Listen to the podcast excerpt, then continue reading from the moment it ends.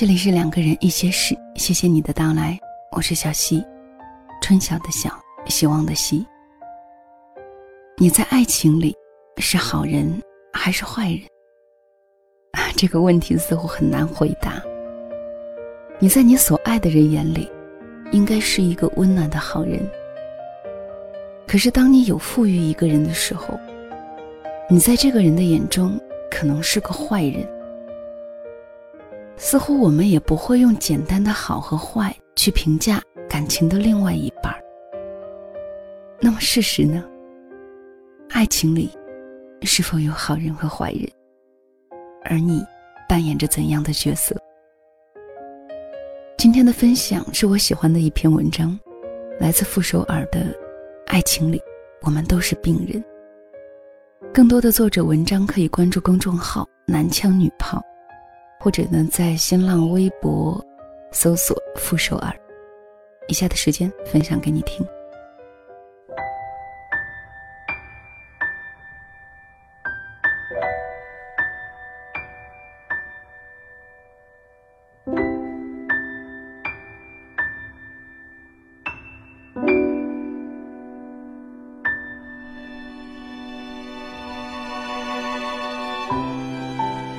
小朋友看电视剧会问一个好笑的问题：“妈妈，这个人是好的坏的呀？”最简单的问题，最难回答。随着我们长大，好和坏的界限越来越模糊。有些人无恶不作，却满腹苦衷。你知道你该恨他，但是恨不起来。爱情里。到底有没有好人坏人？我似乎选择了必输的观点，但是没关系，爱憎分明是我成长的印记，恩恩怨怨躺在我的血液里。我恨一些人，犹如我爱一些人一样强烈。现如今，大家都喜欢劝你放下，不管你如何被伤害，拿得起。放不下就是你的问题。辜负你的那个潇潇洒洒，没几天跟别人花好月圆，连坏人的负担都不必有。他们舔着脸说：“哪有好人坏人啊？我们不过是一个个充满问题的人，把责任都推给人性的弱点。这样真的好吗？”今年过春节，小学同学聚会，我一个同学给我带信，说：“你爸爸和我爸爸是好朋友，他经常提到你，想见见你，想认你。”我愣了一下，我爸爸，我的继父一直和我生活在一起。两秒后，我反应过来，他说的是我亲生父亲，脸一阵发烫。他说了很多他的消息，我知道他现在过得不错。然后平静地对同学说：“请你转告他，我并不想认他。”同学说：“为什么呀？这么多年过去了。”是啊，这么多年过去了，我只见过他两次。他的名声不好，他的样子模糊。没人教过我原谅。时间冲淡了怨恨，也磨平了缘分。而他，在我印象里，永远是一个坏人。十岁那年生日的黄昏，他突然敲响我家的门。天快黑了，门是我开的，并没有看清楚陌生男人的脸。我妈脆生生的问：“谁呀？”迎到院子门，突然愣住，颤着声音说：“呀，你来干什么？”然后像见鬼一样逃回屋里，隔着防盗门撕心裂肺的喊：“赶他走，叫他滚！”我妈是个温和爱笑的女人，那是我记忆里她唯一一次失态。在她失态的一瞬间。我猜到了这个陌生男人是谁。任何困境我妈都是挡在我前面。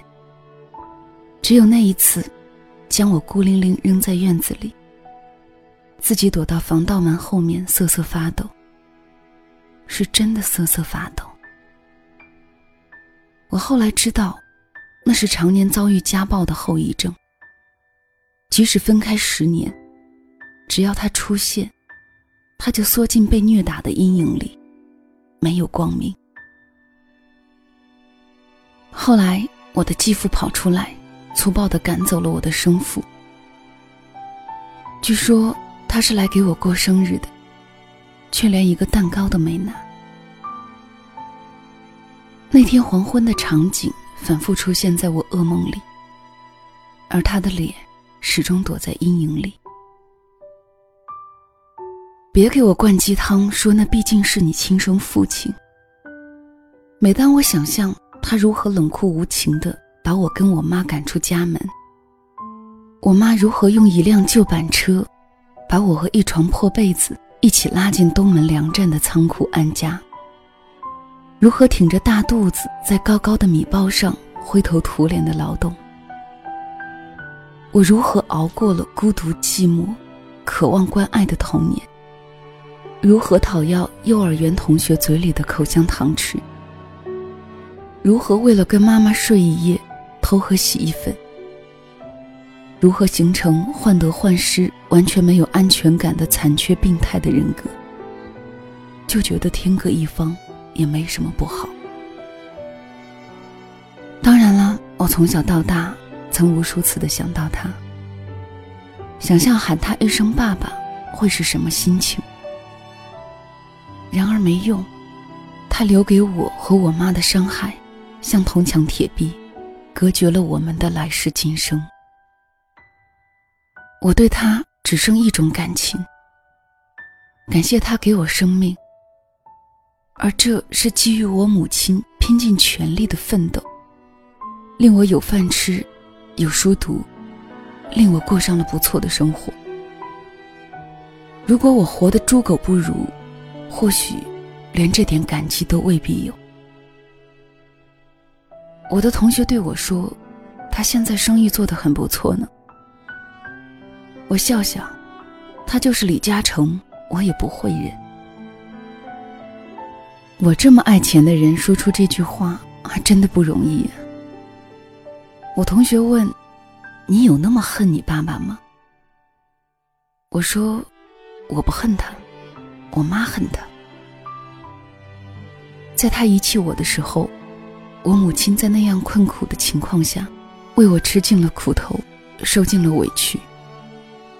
挺身而出的人不应该受到伤害，而一句对不起，换不回三十年的时光。”也无法将我变回一个阳光、开朗、快乐、懂得依赖和撒娇的姑娘。我不是由一句对不起养大的，在我的世界里，我妈是好人，我亲爹是坏人；我妈是英雄，我亲爹是狗熊。没有情有可原，也不存在苦衷。后来，他的女儿。我的另一个亲妹妹在微信上联系我。她是个热情开朗的姑娘，亲热的喊我姐姐。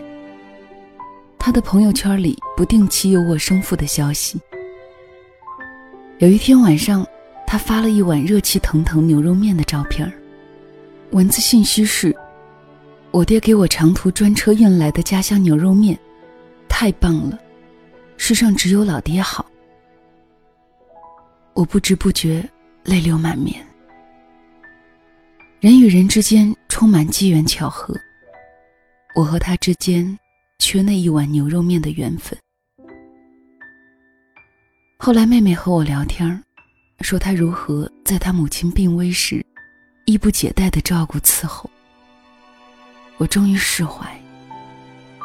我想，他最终成为了别人眼中的好丈夫、好父亲。他没有杀人放火，只是在年轻不懂事的时候抛弃妻女，哪里谈得上是绝对的坏人呢？但这并不能改变他在我的印象里，在我母亲的印象里，永远是抛妻弃女的坏人。所以，一个人在爱情里，恰恰有好坏之分。他对你坏，在别人眼里是好人，又有什么意义？他对你好，在别人眼里是坏人，又有什么所谓？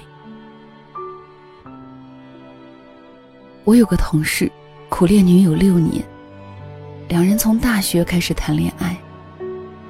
后来他来合肥工作，女朋友在老家。同事出了吃住，剩下的钱全部都汇给姑娘。去年他对我们说，因为女友怀孕，他们要结婚了。他欣喜若狂的表情感染了公司每个人，我们都替他高兴。大学同窗终成眷属，听起来像个美好的童话。然而，太美好的故事，往往有最惊悚的结局。不久，同事无意中发现女朋友和别人的聊天记录。他和一个有妇之夫在一起已经一年，肚子里的孩子也是别人的。狗男女难舍难分，爱得要死要活。商量着让我同事来做挂名爸爸。无论这个姑娘自以为她对那个有妇之夫的爱多么伟大，多么无私，她都是个心如蛇蝎的坏女人。切不谈背叛，骗一个爱你的人，每个月给你寄钱的人，替你和奸夫养孩子，这是多么冷酷残忍的事。这样的人。用一个“坏”字形容过分吗？每个人都一样，和某些人在一起时你是坏人，和另一些人在一起时你又变成好人。身影被时光稀释到最后，只剩下好或者坏的微薄印象。他会坐在面朝大海的藤椅上怀念你，还是把你赶进心底最幽暗的角落？从此不愿意再提。我们都在别人的故事里坏过，伤害了好人，不必耻于承认。在遇到值得珍惜的人，别任性，要努力做得更好。我们都在别人的故事里好过，伤得体无完肤，也不必耿耿于怀。坚持一份诚善，总会遇到跟你一样好的人。也不排除有人十恶不赦，让自私、冷漠、欺骗、暴力充斥于每一段爱情，留给别人的永远是伤害和恨。遇到这种人，躲远点就是。我的观点里，爱情里有好人，有坏人，还有的根本不是人。这并不是负能量。有种说法是，不擅长原谅的人更自律。不知道你有没有过类似的体会？如果你是个朝三暮四的人，你特别能设身处地的原谅另外一半朝三暮四，因为根本不相信忠诚这件事的存在。相反，如果你一心一意，在面对背叛时，往往特别决绝，往往头也不回。因为你在忠诚这一点上有洁癖，也相信终会遇到那个跟你一样的人，所以请明辨是非，请恩怨分明。认识到爱情里有好人坏人的意义，倒不在于揭穿，而在于明鉴。明辨是非，珍惜好的，恩怨分明，离开坏的。有些被爱情蒙蔽的姑娘小伙，特擅长自欺欺人，经常在坏人身上寻找蛛丝马迹的好，试图靠容忍延续错误的爱。在此忠告你们，千万别相信下面两句鬼话：我好色烂赌随时家暴。但我是个好男人。我酗酒懒惰虐待你妈但我是个好女人。相信我他们是坏人。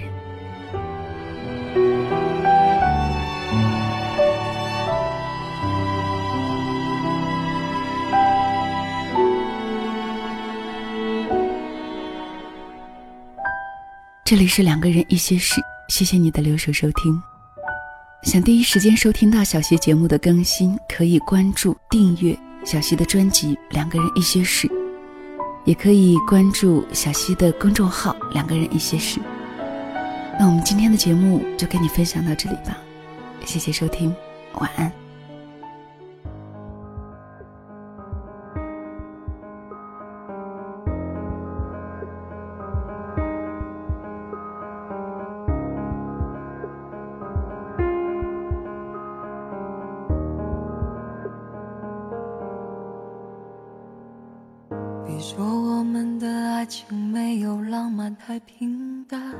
争吵以后，你说和我相处有多难，你总在计算，结果又是一场冷战。对于所有的责备，只能默默去承担。谁叫我已经习惯，不觉得那是批判，想要的简单。在你眼中却是一片黑暗。你要的浪漫该怎么计算？表现的不安该怎么计算？只是太习惯，才变得平淡。谋杀了我的浪漫，选择背叛。谁叫我太过于顺其自然？不想你没有一丝丝遗憾，祝愿你下一站不要太平淡，我想总有一天。